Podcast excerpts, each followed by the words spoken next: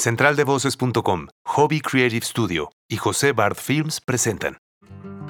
Bienvenidos a Conversaciones Fabia y Masala. Yo soy Fabia Montesfrías. Y yo soy Marcelo Salazar. Detrás de cada proyecto, de cada creación, de cada ser humano que se atreve a trabajar en su propósito de vida, hay un proceso que se traduce en historias, anécdotas, alegrías, fracasos, situaciones fuertes y éxitos encontramos muy relevante compartir contigo cada testimonio para inspirarnos y juntos aprender que a pesar de las pruebas difíciles, siempre es posible encontrar y llevar a cabo nuestra misión. Para ello, nuestros invitados nos visitan en nuestro estudio en medio del bosque y así, acompañados de un buen café, iniciamos una más de nuestras conversaciones Fabia y Masala. Si el niño está cansado, hay que darle tiempo de descansar, de que despeje la mente. Si tú estás cansado, porque muchas no está cansado de, de, estarle repitiendo, es que cómo no entiendes, y entonces también tú tienes que respirar, tienes que descansar. Eh, ese, e, ese yo creo que es el punto más importante. Muchas veces repetimos lo que hicieron con nosotros sin darnos cuenta, o sea, es como muy automático, lo traemos ahí como muy grabado y, y en situaciones de estrés sale. Hola, ¿qué tal? Nos da mucho gusto darles la bienvenida a este nuevo episodio de Conversaciones Fabia y Masala. Yo soy Marcelo Salazar, en nombre de Fabia Montes Frías. Te invitamos a que te quedes en este episodio. Seguimos con los episodios de cuarentena voluntaria. Y decidimos tener este tema que es muy importante porque hablaremos con Erandi Mendoza. Ella es experta en homeschooling o escuela en casa. Ella tiene dos hijos, desde que nacieron los tiene en eh, escuela en casa, ella se encarga de su educación y nos va a dar muchas herramientas, no solamente obviamente para las personas que hacen escuela en casa, sino para cualquier persona, sobre todo en estos momentos que casi todos los padres de familia, madres sobre todo, están eh, viéndose en la necesidad de pasar mucho tiempo con sus hijos.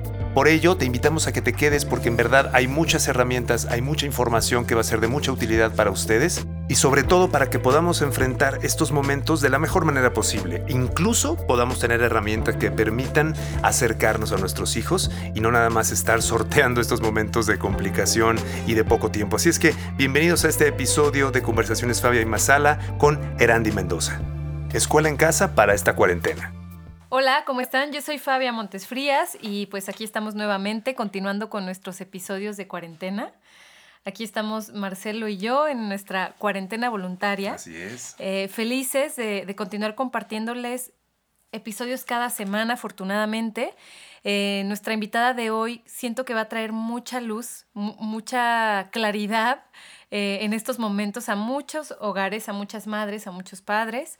Em, ¿Cómo estás, Marcelo, por cierto? Bien, Fabia, muy bien. Muchas gracias en esta cuarentena voluntaria aprovechando al máximo el, tiempo, compartiendo con las personas que escuchan estos episodios, que nosotros nos emociona mucho cada vez que, que hablamos con los invitados que nos dicen, sí, hagámoslo, y de repente aprovechar la tecnología y grabarlos a distancia es una experiencia que se está volviendo también en regresar a esta cuestión del audio, ¿no? De escuchar solo las voces y tener ahí el contacto únicamente por medio de la voz nos, nos emociona mucho. Con Susana a distancia. Exactamente, con Susana a distancia. La invitada del día de hoy, Fabia, bueno, es, es una amiga, afortunadamente podemos considerarla como una amiga que nos ha enseñado una cantidad de cosas un corazón enorme. Un corazón enorme. Una mujer sumamente inteligente. Sí, muy talentosa, muy talentosa, visionaria, me atrevería yo a decir en muchas cosas y, que creo que eso es bien importante porque ya lo descubrirán poco a poco eh, y agradecerle por supuesto el tiempo y la generosidad de estar dedicando esta, esta este, este momento de su día para, conversar con nosotros y con quienes escuchan este episodio. Y tiene un proyecto increíble que, nos va a encantar que nos platique sobre su proyecto, que lo dé a conocer,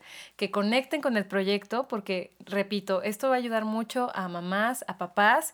Eh, este episodio, como todos, lo hacemos con mucho cariño.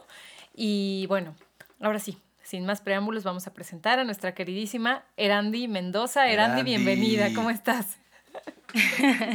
bien, bien, ¿y ustedes? No, hombre, después de esa presentación llena de flores, me siento muy halagada de estar con ustedes. Totalmente real. Con mucho cariño, en verdad. Y, Muchas gracias. Eh, profundamente que nos estés ahí dando este, este fragmento de tu, de tu día, porque estoy seguro que mucha gente lo que vamos a platicar le va a ser de muchísima utilidad en estos momentos y de aquí para adelante, porque insisto, esta cuarentena voluntaria se vuelve un replanteamiento de la vida para muchos, ¿no? Para muchísimas personas, me atrevo a decir que para casi todos los que estamos en este planeta, es un replanteamiento de, mucho, de, mucho, de mucho valor, ¿no? Y muy profundo. Y, y, bueno, pues arranquemos con la conversación, Erandi. Te conocemos desde hace algunos años no conocimos esa Arandi pequeñita, esa Arandi de niña, pero nos gustaría que nos, que nos pudieras hacer un repaso de, cómo, porque ahora tú estás muy cerca de tus hijos en muchísimas horas al día. ¿Y cómo eras tú de pequeña, Erandi? ¿Cómo, ¿De qué te acuerdas de, cuando, de cuando comenzabas a jugar en la vida? De, de ¿Soñabas con la maternidad? ¿Te visualizabas este, formando una familia en algún punto? Pues bueno, mira, fíjate que es, fue muy, muy curioso. Yo de niña no jugaba tanto a ser mamá. no era algo como que yo decía, ay, quiero ser mamá algún día. Sí jugaba a las muñecas, pero era, pues más, me, gustaba más jugar a otras cosas. Era una niña muy, yo fui una niña muy traviesa, muy inquieta y y muy, muy, muy distraída. Entonces, la verdad ahorita hay cosas con mis hijos que, que me hacen recordar aún más de lo que yo recordaba. No sé si me explico. Pues, claro. había cosas que yo, que yo ya no me acordaba y de repente vivo con ellos y digo, ay, ya recuerdo que, que yo era así, pues, y que a mí me pasaban estas cosas. Entonces, sí, pues yo fui, fui una niña así, muy, muy inquieta, muy distraída y, y con ¿Tenías, ¿Tenías hermanos? tengo dos hermanas. Dos hermanas, yo fui el sándwich, soy la de en medio. Eh, eh, entonces, pues, la verdad, fui, tuve una infancia muy, muy, muy, muy alegre, muy bonita. Eh, la más, yo creo que de los puntos que yo recuerdo que no me gustaban era la escuela. Ok. Es un punto importante para lo que viene, por eso nos gustaría ver. Detente un poco ahí, Randy. ¿Qué no te gustaba de la escuela? ¿Qué sentías con la escuela? Fíjate que ahorita yo analizo mucho como toda mi, mi, vida escolar y creo que nunca me gustó. Eh, yo recuerdo desde que estaba en primaria, yo creo que lo único que me gustó fue el kinder. la parte más lúdica, ¿no? Claro. Ya valió. Sí. Este, por ejemplo, yo tenía muchísima, eh, em, como te digo, era muy inquieta. Y en la escuela, pues tú sabes, todos sentados en su lugar. Yo recuerdo que yo me paraba mucho, sobre todo en, primero de primaria. Y un día una maestra me dijo que, pues, que no me debía de estar parando, pero pues yo estaba acostumbrada a estar a estarme moviendo. Y eh, pues a la, yo creo a la tercera, cuarta, no sé cuántas veces me habrá dicho, me tomó de la oreja y me fue y me sentó a mi lugar y me dijo que no me estuviera moviendo. Y ya, pues de ahí yo creo que eh, entendí que no me tenía que mover de mi lugar, pero yo tenía muchísima eh, imaginación, entonces yo estaba sentada siempre en mi lugar, pero siempre estaba imaginando cosas, o sea, la verdad, me recuerdo a mí imaginándome películas, historias, pero no como poniendo atención a la clase. Totalmente, soy de tu equipo.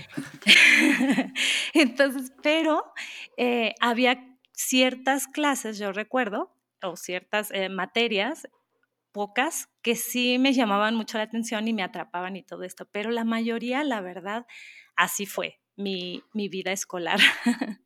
De hecho, Erandi, Creo que algo que es muy importante y que también nos va a llevar pronto ya a lo que, a lo que al, punto principal de esta, de esta charla, que es lo que haces ahora mismo en, Libremente, creo que también estos métodos de, tradicionales, digamos, de educación ¿no? para los niños, pueden llegar a, digámoslo de alguna manera, obstaculizar o ralentizar estos verdaderos talentos, ¿no? ¿De qué manera un niño puede a determinada edad, o los padres de un niño, darse cuenta, oye, pero no me había dado cuenta que eras buena para la foto o para tal cosa o para cantar o para no sé qué o para las matemáticas, porque también puede haber gente obviamente que no, no nada más la parte artística, ¿no? Oye, eres muy esquemático, eres muy analítico, eres muy... Esto que planteas y ahora sí me gustaría pasar al tema de, lo que estás eh, haciendo con Libremente, de, de, de cómo decides y cómo te planteas, en qué momento te llega la idea de decir, oye, yo lo que no viví o lo que no me gustó, me gustaría replantearlo y proponer una manera de hacerlo. ¿Cómo llega eso a ti, Erandi? Ok, pues fíjate que me ayudó también mucho, como tú dices, eh, eh, de repente uno como que en la escuela te llegan ciertos bloqueos, se podría decir como, como lo dices tú. Yo me di cuenta también cuando pasó esto, de que dejé la escuela, dejé la, la carrera, mi hermana, la mayor, ah, también había dejado su carrera.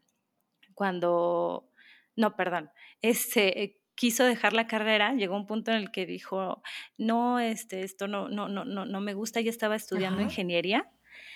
Y dijo, es que me lo dijo llorando, me dijo, es que me metí ahí porque mi mamá me dijo, porque mi mamá me dijo que con esto me iba a ir bien en la vida y que los ingenieros ganaban muy bien.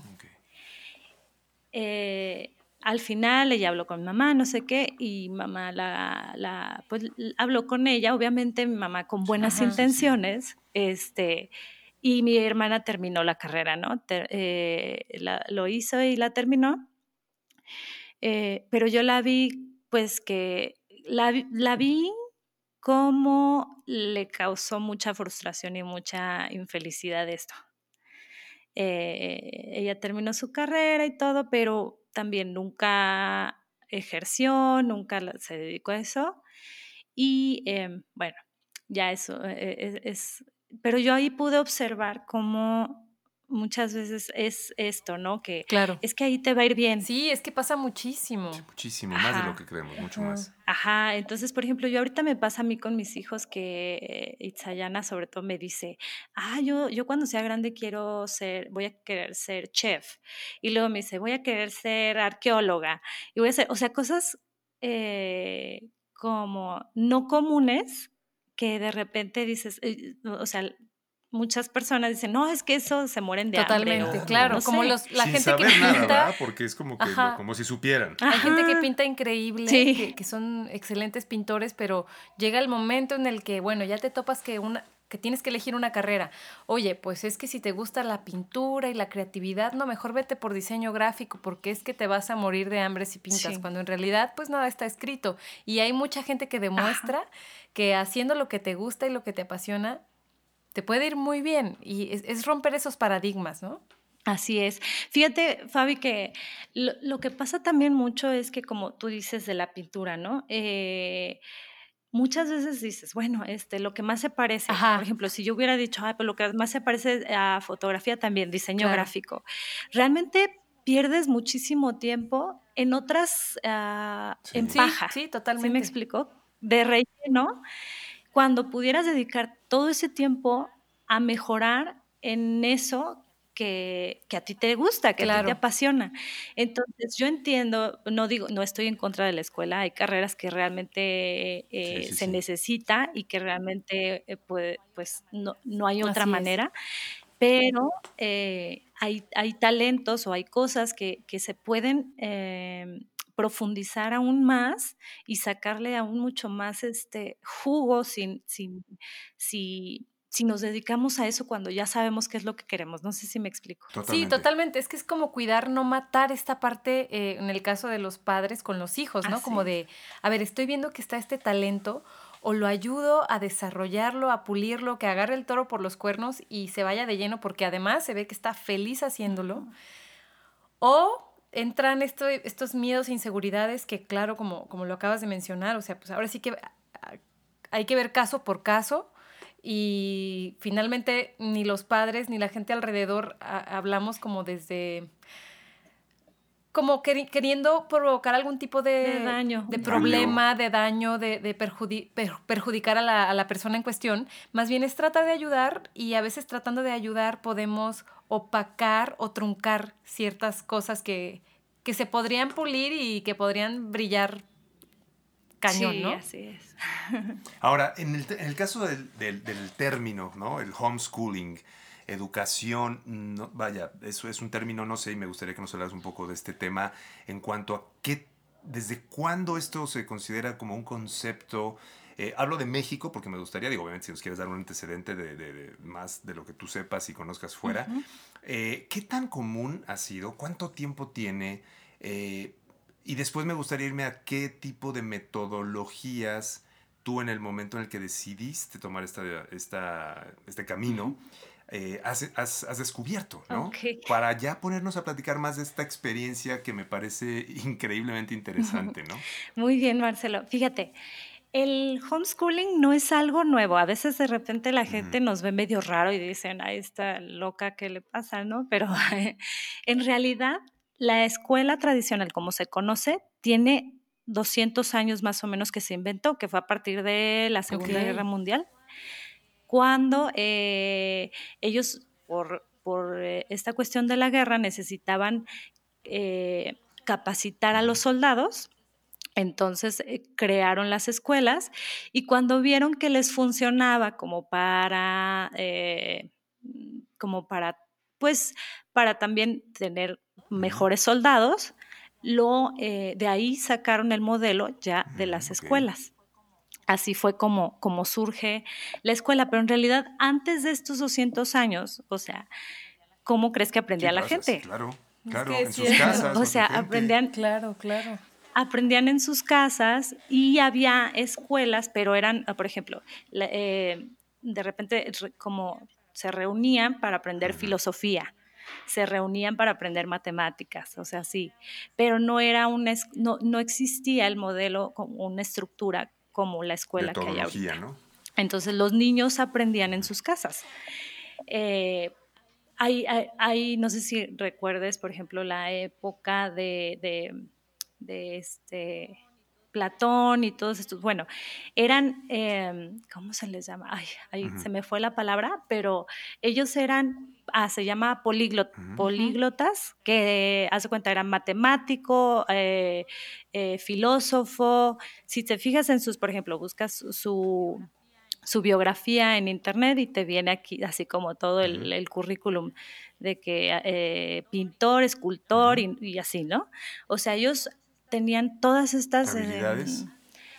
habilidades porque así era la escuela. Primero aprendían ellos en casa y luego ellos se iban así como que, ah, voy a aprender de fulanito que es un, un fregón en matemáticas y se iban as- así, ¿no? Entonces, bueno, eh, la escuela en casa eh, o el homeschooling, ya es el, el término que, que se agarró últimamente para eh, decir como eh, eh, esto, que te llevas la escuela a tu casa, que es tú educas a tus hijos desde tu casa. Eh, hay, hay como varias formas. Una es agarran el sistema educativo, o sea, como la, el programa educativo tal cual que llevan en la escuela, pero tú lo llevas desde tu casa para tú enseñárselos del modo que tú quieras. Así normalmente empieza la mayoría de personas que empiezan a hacer esto. ¿Por qué? Porque te sientes de repente al principio Ujú. perdido Sí, debe ser. Es que no es una sabes qué hacer, grande, no sabes. Así es, entonces normalmente buscas, ay, pues que ven en, en- en preescolar, por ejemplo, y te pones, ah, de- entonces le voy a empezar a enseñar. Pero eh, ya poco a poco, la mayoría se, te vas relajando, vas buscando como alternativas, vas buscando más métodos de enseñanza. Y entonces ah, yo fue lo que empecé a hacer, empecé a investigar sobre Montessori, sobre Waldorf, que son eh, eh, pedagogías Ajá. alternativas y que tienen filosofías como más pues más amigables con, con los, o no sea, tan más, rígido, ¿no? No eh, tan, res- ujú. ajá, y como más respetuosas a decir, a ver, vamos a observar al niño y a ver qué es lo que le está interesando o ver qué es lo que, lo que eh, él quiere o aprender. ¿Fue difícil tomar la decisión de hacer homeschooling para ti y para, para Luis, para tu esposo? O sea, ¿fue fácil? ¿Cómo fue ese proceso? Fíjate que para nosotros fue fácil.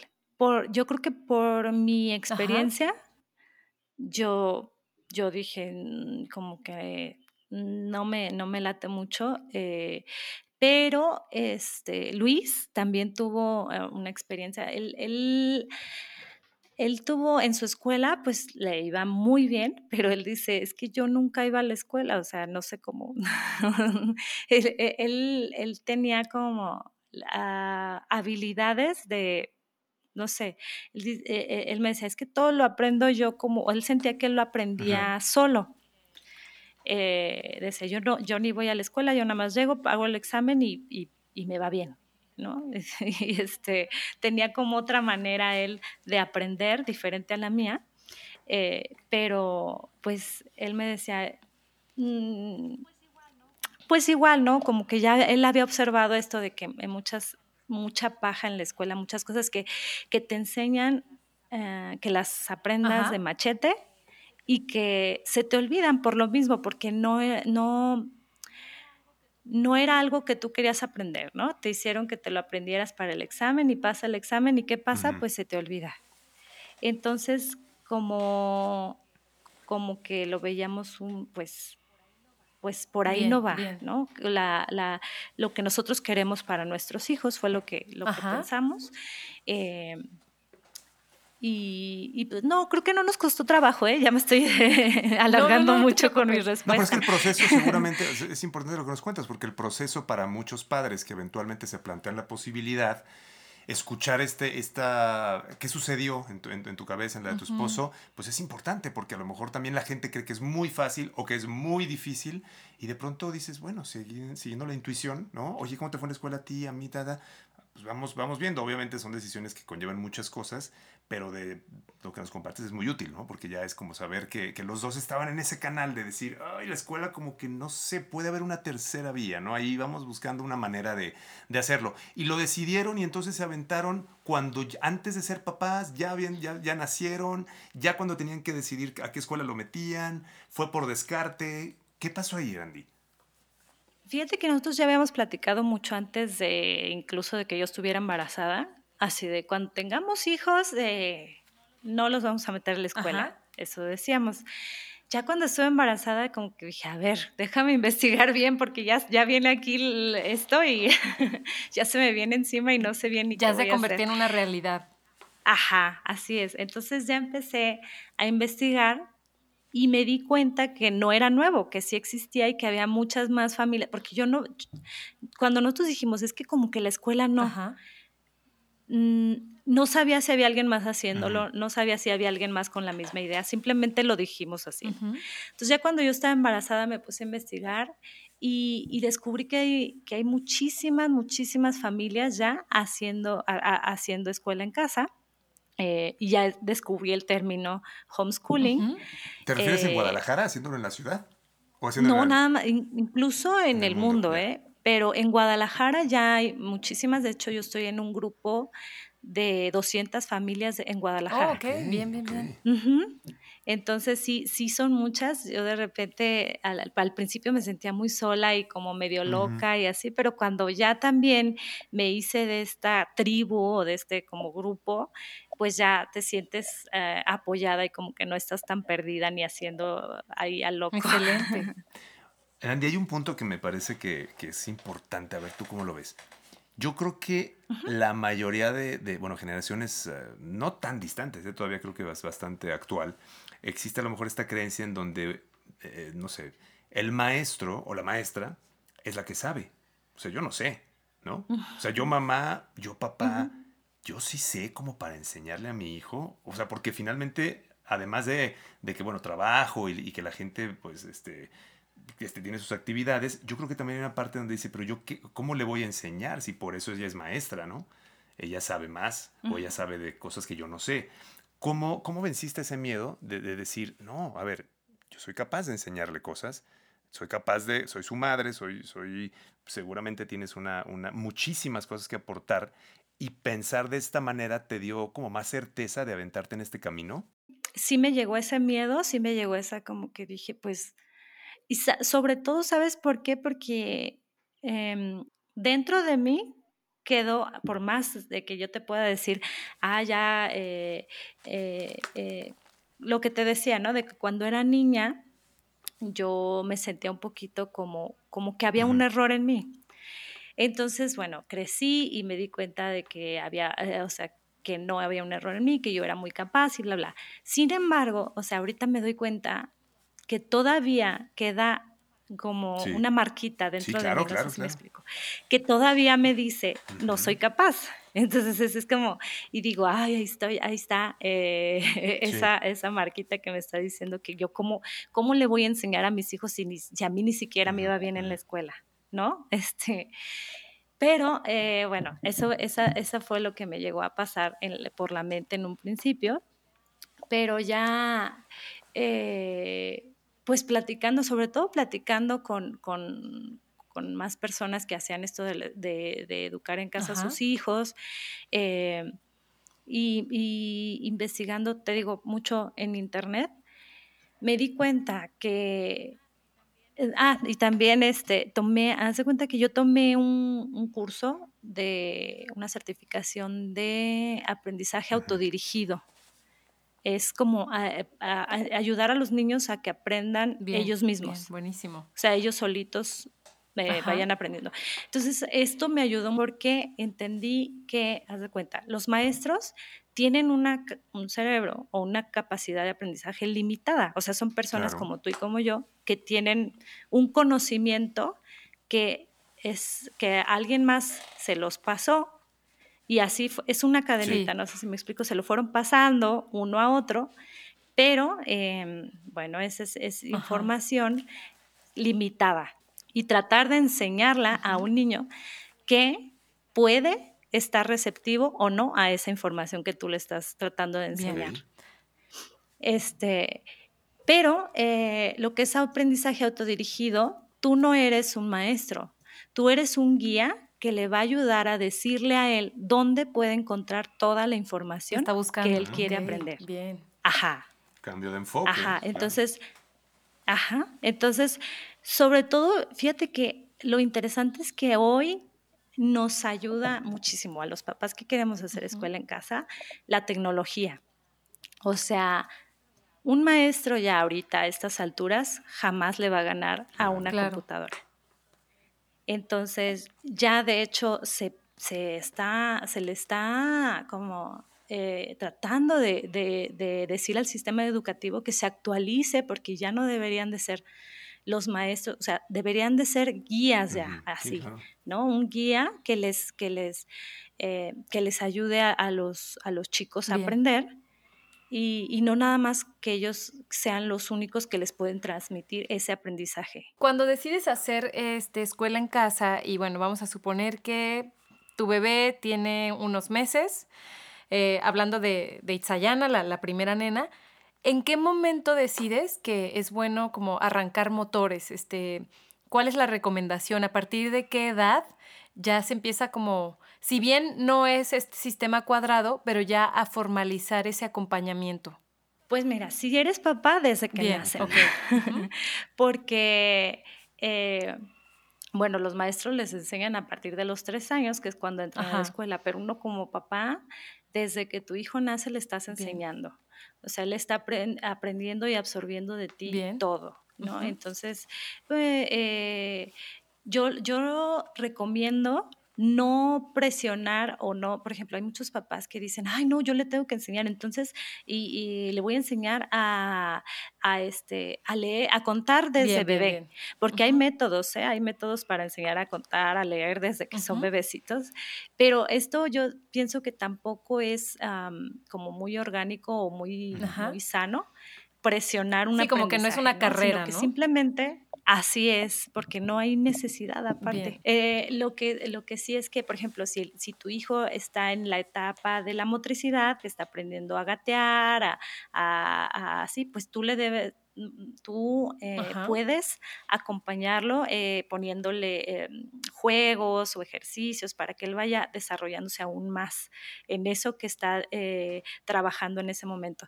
Desde chiquito, contarle, hablarle, platicar con él, contarle cuentos. A veces creemos que no entienden porque son bebecitos, pero desde ahí están ellos captando el lenguaje y, para, y muchas veces para los niños que se les habla correctamente desde bebecitos, es mucho más fácil aprender a hablar, aprender a escribir. muy bien, muy bien. Oye, Erandi, y por ejemplo, ahora tus nenes, eh, Leo eh, e Itza, ¿cuántos años tienen? ¿Cómo viven un día normal, un día entre semana? ¿Cuál es la, como la estructura, el, esquema que sigues en ese día? Itzayana tiene seis años y Leo tiene tres. Y em, mira, nosotros nomás normalmente tenemos nuestras como rutinas eh, que esas sí son trato de que sean siempre, pero sí son, tenemos flexibilidad porque a mí no me gusta poner como un horario súper rígido de decir, no, siempre de 10 a 1 vamos a hacer este, actividades y ya, y ya. Eh, porque muchas veces pasa, y no, y no nada más en el día, sino que también de niño a niño, que de repente a cierta hora no, no tienen ganas, o sea, como que no se andan apagados o así.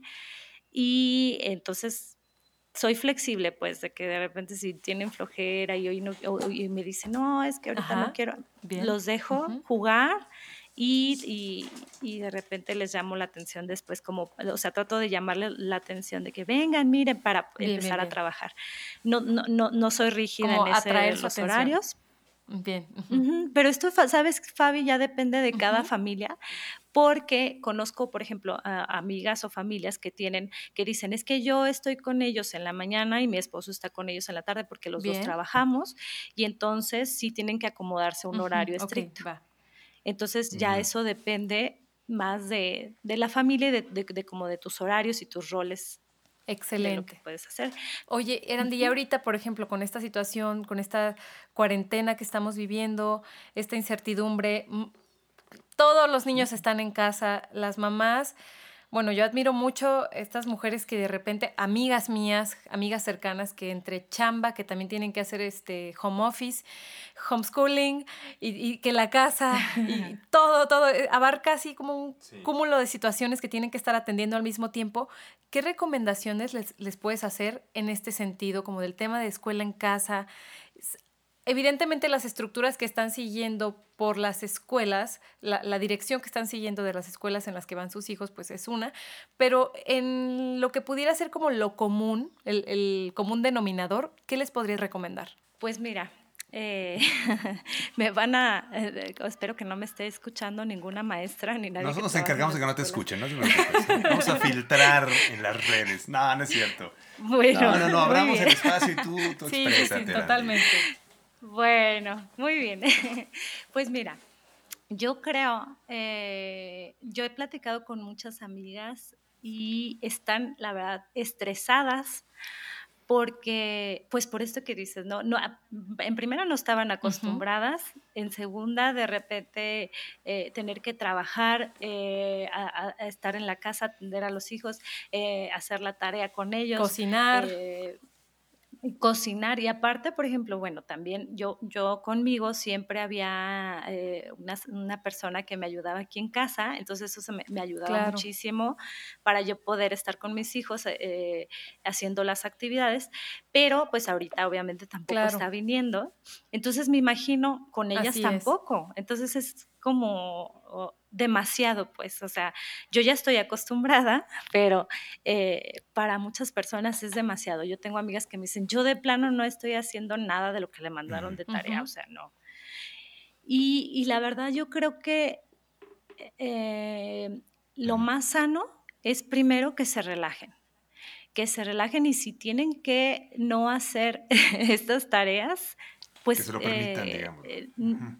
Que, ajá, ¿sabes por qué? Porque el estrés es eh, el punto número uno por el cual los papás eh, suelen tener, em, ¿cómo se dice? Ay, se me fue la palabra, pero como castigar mucho a sus hijos o regañar mucho a sus hijos. O sea, si el papá se estresa, por ese motivo entonces castiga, vamos a decirlo así. O sea, el papá está estresado y no lo sabe canalizar. Mm, como que sueles, se tensa la relación con el hijo. Sí, sueles, suele uno gritar más, enojarse más, fácil, eh, salirse de quicio más fácil, así es. Entonces, yo creo que eh, en estos momentos que estamos en familia, lo, más, lo que más deberíamos de tratar de, hacer, de, de, fortalecer, es la relación con nuestros hijos, porque muchas veces no hay relación.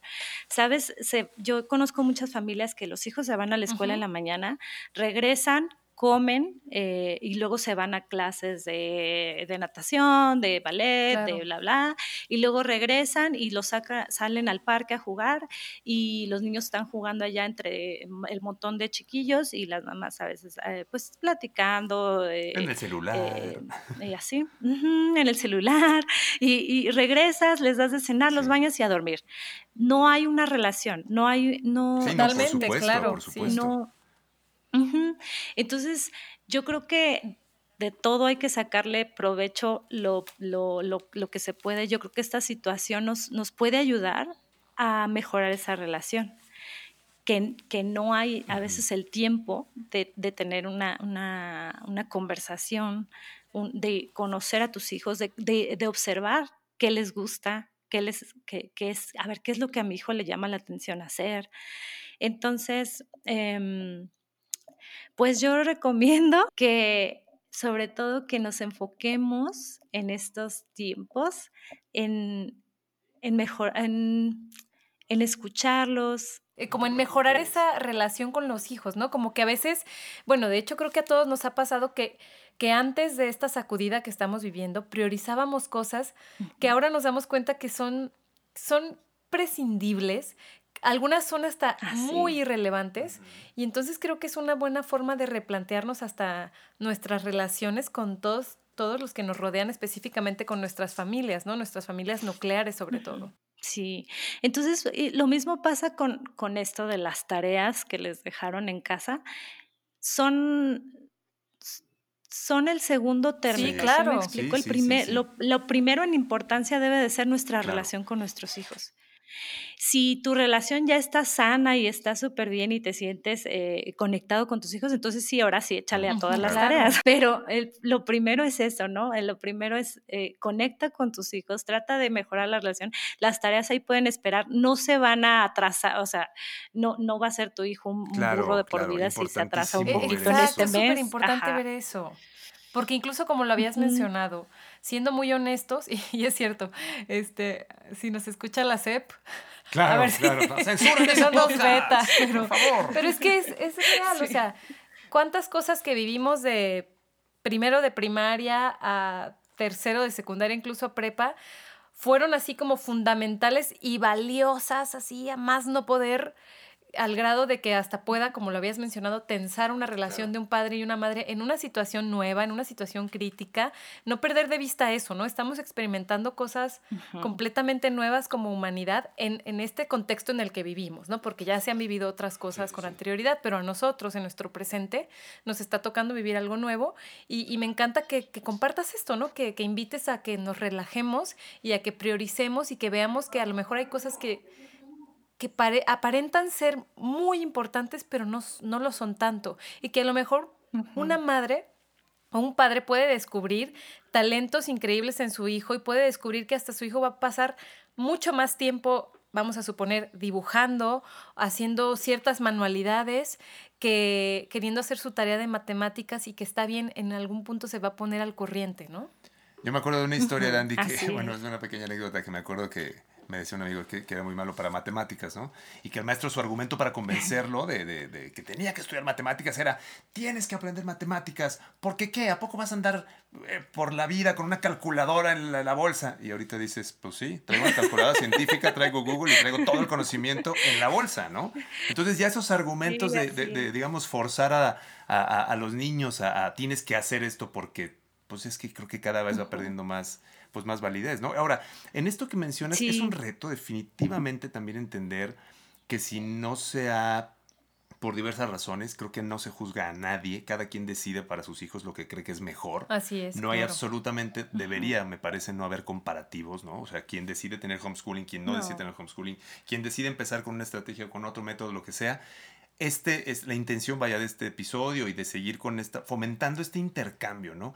¿Qué del homeschooling me puede servir aunque yo no haya decidido hacer homeschooling y viceversa? Y que la vida también les está llevando en este momento a hacerlo, Exacto, por eso lo decimos y por eso nos parecía muy importante platicar hoy contigo y que, que, que pudiéramos dejar este episodio cuanto antes, porque es, información bien valiosa, ¿no? Y que tú nos digas, relájense, acérquense a sus hijos, van a salir de esta. Vamos, vamos, vamos viendo cómo realmente podemos vamos, a salir, vivos, y con muchas más habilidades a lo mejor de las que nuestra visión ahorita fatalista normal humana nos permite este ver, ¿no? Hay cosas muy muy bonitas, ¿no? A mí me gustaría saber, por ejemplo, Randy, ¿qué cosas has descubierto tú a lo largo de estos años con tus nenes?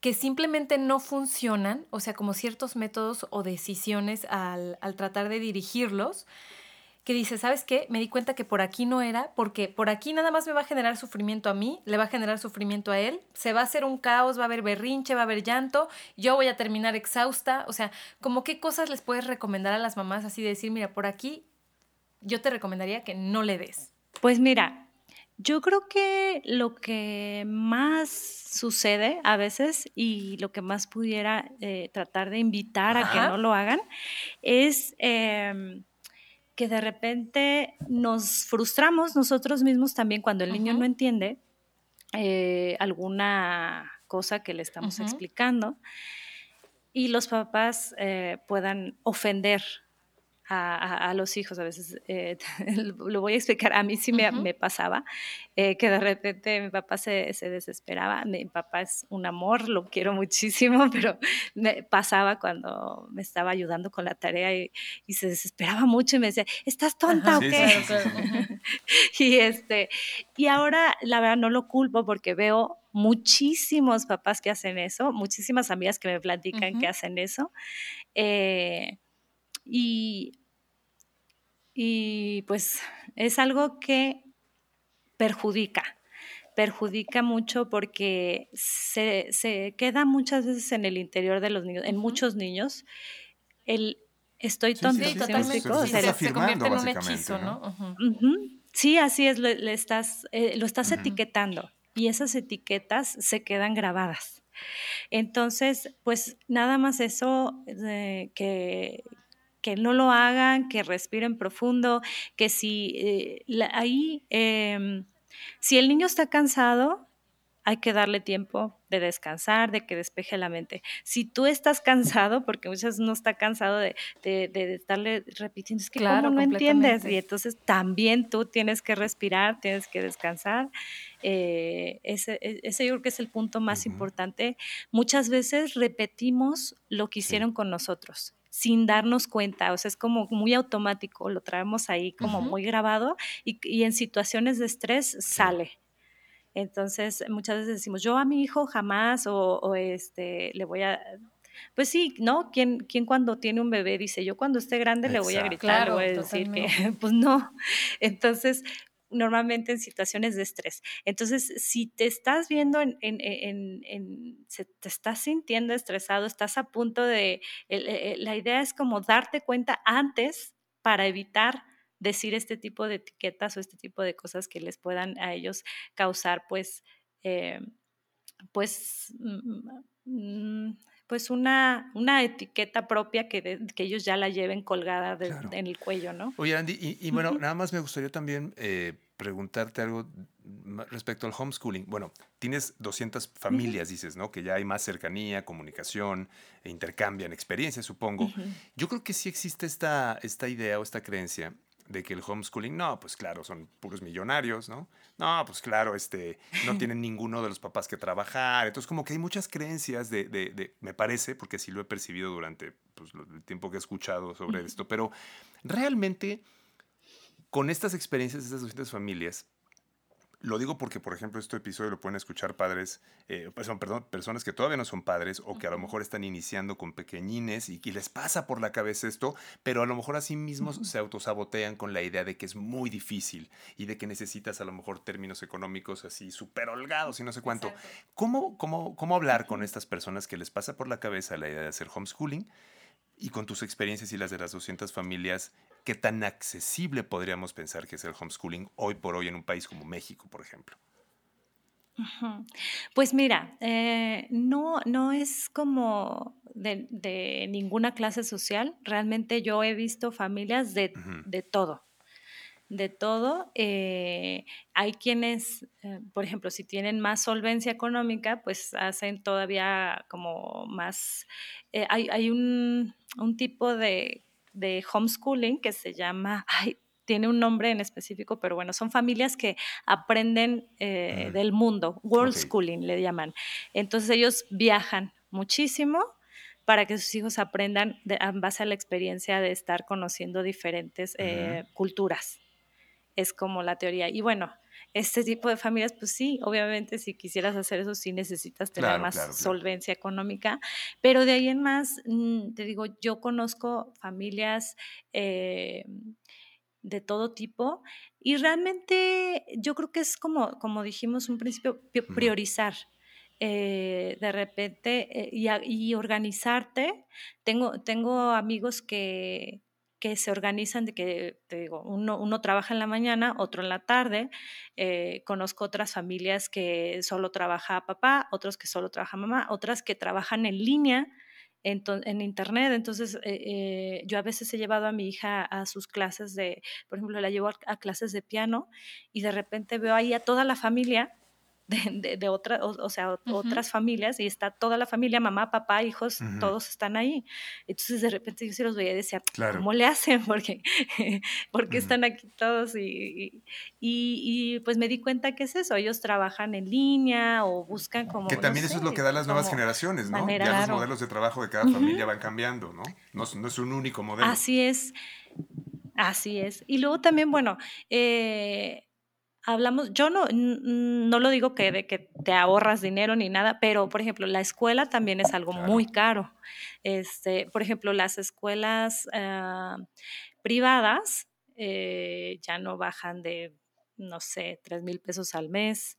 Sobre todo, por ejemplo, pedagogías como esta Waldorf, Montessori, son escuelas muy caras. Hay escuelas hasta de siete mil pesos al mes. Entonces, pues bueno, eh, como que se compensa unas por otras. Sí, sí, eso es muy cierto. Y, incluso el, tema de, los mitos, como es otro mito y otra creencia que me parece que seguramente has escuchado mucho y me gustaría ver, que nos explicaras un poquito, platicaras su experiencia de, pero es que les quitas habilidades sociales a los niños. ¿No? Y yo me acuerdo del bullying de mis escuelas y digo, a lo mejor los estás protegiendo de algunas cosas que de pronto están fuera del control de los mismos maestros incluso, ¿no? ¿Cómo percibes tú esto de, de, si sí o si no se les quitan habilidades de convivencia o sociales a los niños que hacen homeschooling, que los aíslas en tu burbuja y entonces ya no pueden convivir con el mundo? Qué importante pregunta, porque de hecho sí es, es lo que más me preguntan a mí. Eh, el tema de la socialización. Y bueno, yo siempre les digo, no se necesita una escuela para socializar. Realmente, eh, cuando eras niño, tú, vas a la escuela y hay el niño, tanto hay el niño súper extrovertido como el niño súper introvertido que no habla con nadie en la escuela. Entonces, no es la escuela la que te va a hacer socializar. Eh, por ejemplo, en la escuela, ¿cuántos minutos o cuánto tiempo tienes para socializar? El receso, ¿no? Porque de ahí en más, pues estás sentado viendo hacia enfrente al maestro, que muchas veces no te claro, claro, con los demás. Entonces, ¿cuánto es el receso? Unos 15 minutos, y que media hora. Es, lo que los niños... Pasas por una escuela en el recreo Así y es, un desfogue energético de ¡Ah! ¡Ya libre por fin! O sea, más que convivencia, es como que te estás gritando porque necesitas sacar la energía. Es una catarsis diaria. Claro. Así es. Entonces, bueno, y luego también, por ejemplo, eh, están en un grupo donde todos tienen exactamente la misma edad, entonces conviven solo con niños de su misma edad. Eh, socializar mm, es como convivir con la sociedad. Y la sociedad hay gente de todas las edades. Puedes convivir con bebés, puedes convivir con adultos, puedes convivir con Claro, es el juego de la vida real, ¿no? El estar conviviendo con todos. Así es. Claro. Entonces, no te voy a decir que, el homeschooling es eh, como la panacea en esto de la socialización. No, porque también hay gente que está haciendo homeschooling y que, y que, les está priva y que sí les está privando de, este, de esta de, pues de socializar a los, a los hijos sin darse cuenta. Entonces, sí es algo importante que, que uno debe de procurar como tenerlos en actividades, eh, en, los que, en, la, en las que ellos puedan socializar, que salgan todas las tardes a jugar con, con los vecinitos, con los amiguitos, llevarlos a, a, clubs eh, de, de, no sé, de, de, mm, por ejemplo, yo he hecho un grupo de puras mamás que hacemos escuela en casa y nos juntamos una vez a la semana para hacer actividades juntas, pero más que hacer actividades es para eso, para que los niños se conozcan, para que vean que existen otros niños haciendo lo mismo que ellos, para que eh, pues platiquen. Y son niños de todas las edades, jugando al mismo tiempo juntos. Entonces, eso es más eh, socializar que, estar en un receso de... pues de, Excelente. Oye, Randy, entonces, podríamos decir que en conclusión, en este momento en el que tantas personas están... Eh, pues en una convivencia constante con sus hijos cuando no estaban acostumbrados porque los mandaban a la escuela, lo más importante es estar monitoreando el tema del estrés como adulto, más allá de cualquier otra cosa que pueda suceder con el niño. No sé si, si les había comentado, pero yo eh, tengo una certificación en disciplina positiva. Es, esto de la disciplina positiva es como eh, criar con, con respeto, sin, sin, que haya gritos, ni golpes, ni nada de esto. ¿Por qué? Porque se ha demostrado científicamente que eh, todo esto tiene afecciones a largo plazo a, las personas.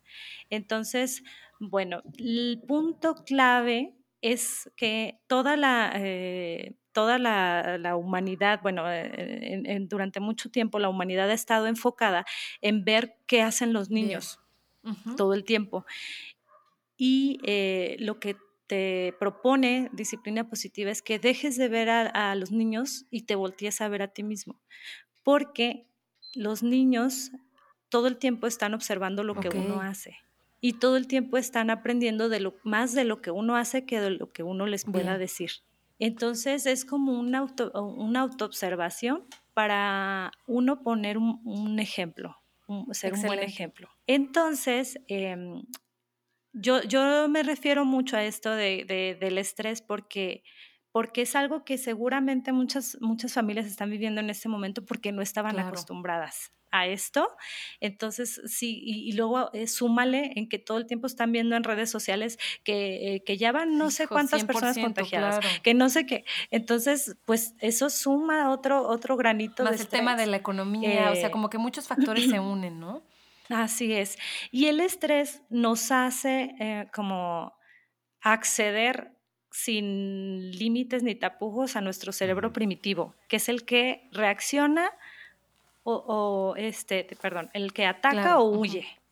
Entonces, cuando nuestros hijos tenemos alguna situación con ellos, pues reaccionamos de esa manera, atacando o huyendo, o huyendo que es cuando, por ejemplo, les pegamos, les gritamos, les los regañamos eh, eh, o huimos, ¿qué quiere decir? Los, los encerramos y ahí te quedas hasta que te calmes. Sí, claro, claro. Entonces, no estamos creando una conexión con nuestros hijos, no nos estamos entendiendo, no nos estamos comunicando bien, no, no estamos entendiendo qué es lo que quiere, qué es lo que, lo que necesita. Que pueden ser cosas a veces muy simples, ¿no? Porque los niños tienden a ser simples. Así es, y todo esto por, eh, puede ser causado por estrés.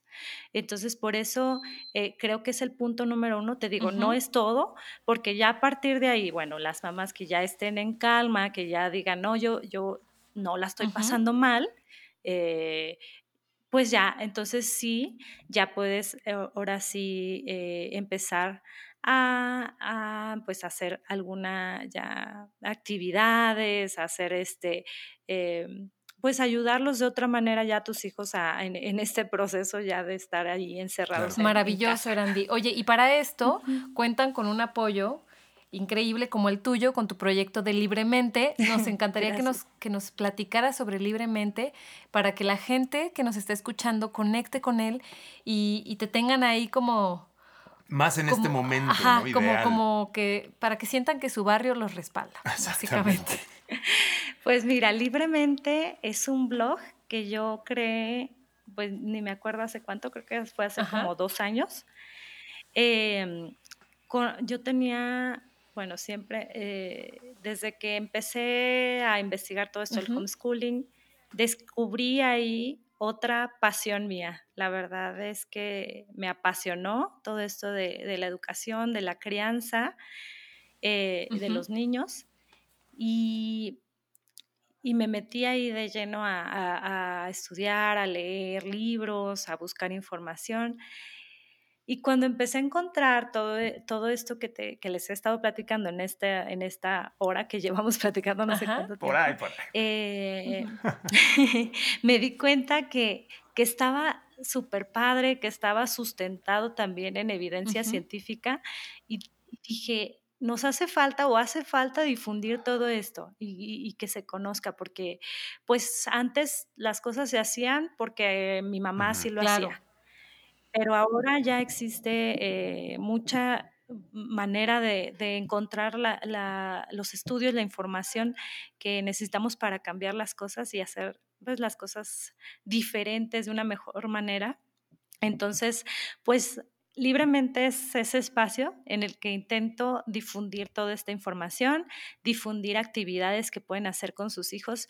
Son actividades lúdicas, o sea, que en las que ellas pueden, pueden, pueden aprender jugando, que no sea como el típico te sientas y te lo tienes que machetear, sino que a veces ellos ni siquiera se dan cuenta de que están aprendiendo, que de hecho un niño todo el tiempo está aprendiendo y mientras está jugando está aprendiendo y a veces ni siquiera nos damos cuenta de, lo mucho que están aprendiendo. Eh, entonces, pues toda esa información me, me interesa a mí que, que se sepa. Vamos a poner todos estos links este, que nos compartas, digo, para de todas maneras, si lo quieres mencionar, ¿dónde te pueden encontrar? Nos encantaría que lo menciones, Y de todas formas, para quien vaya escuchando este episodio, está manejando, lo que sea, está, ahí van a estar los links para toda la información. Muy bien.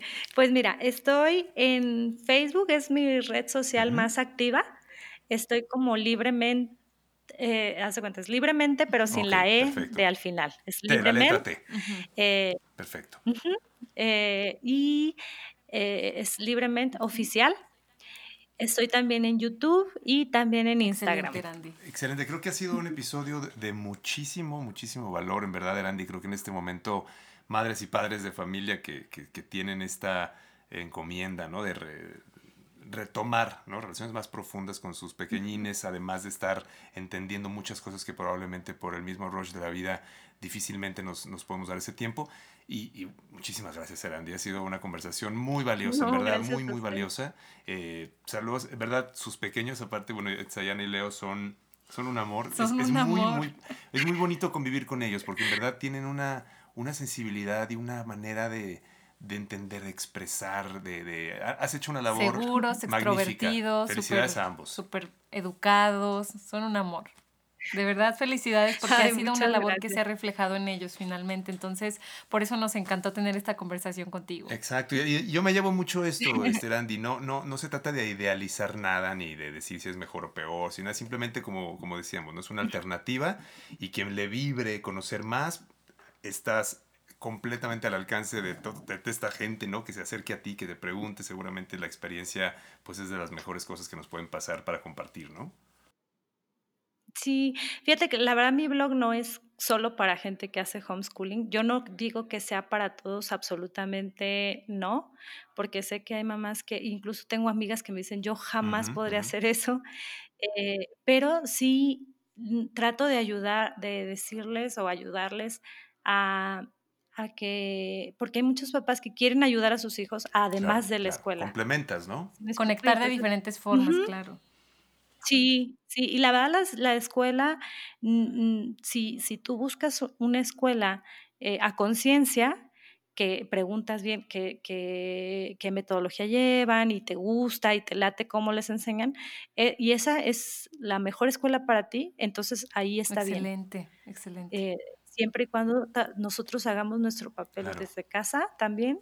Es Increíble, Randy. Muchas gracias nuevamente. Te mandamos un abrazo muy fuerte. Besos para los pequeñitos. Y esperemos que esta no sea la, la última conversación que tengamos, Sí, porque no, el tema de la disciplina positiva nos parece un tema súper interesante y estaría padrísimo platicar de, Un, de un eso más episodio adelante. solamente de claro. eso, de ese tema estaría increíble, Arandi, si te parece. ¿Sí? Sí, claro que sí. Muchísimas gracias a ustedes también Con por invitarme. Les mando un abrazote. Igualmente, Nosotros también igualmente, te queremos queremos mucho. mucho. Abrazo muy fuerte, Randy. Gracias. Gracias a todos los que escucharon este episodio Igualmente. y en verdad espero que sea de mucha utilidad para todos en esta, en esta cuarentena voluntaria. Un Mucha abrazo fuerza todos. para todos. Muchas gracias por haber escuchado un episodio más de Conversaciones Fabia y Masala. En nombre de Fabia Montes Frías, yo soy Marcelo Salazar. Te invitamos a que nos sigas en nuestras redes sociales, arroba Conversaciones FM y en nuestro canal de YouTube en Conversaciones Fabia y Masala. Muchas gracias y hasta el próximo episodio.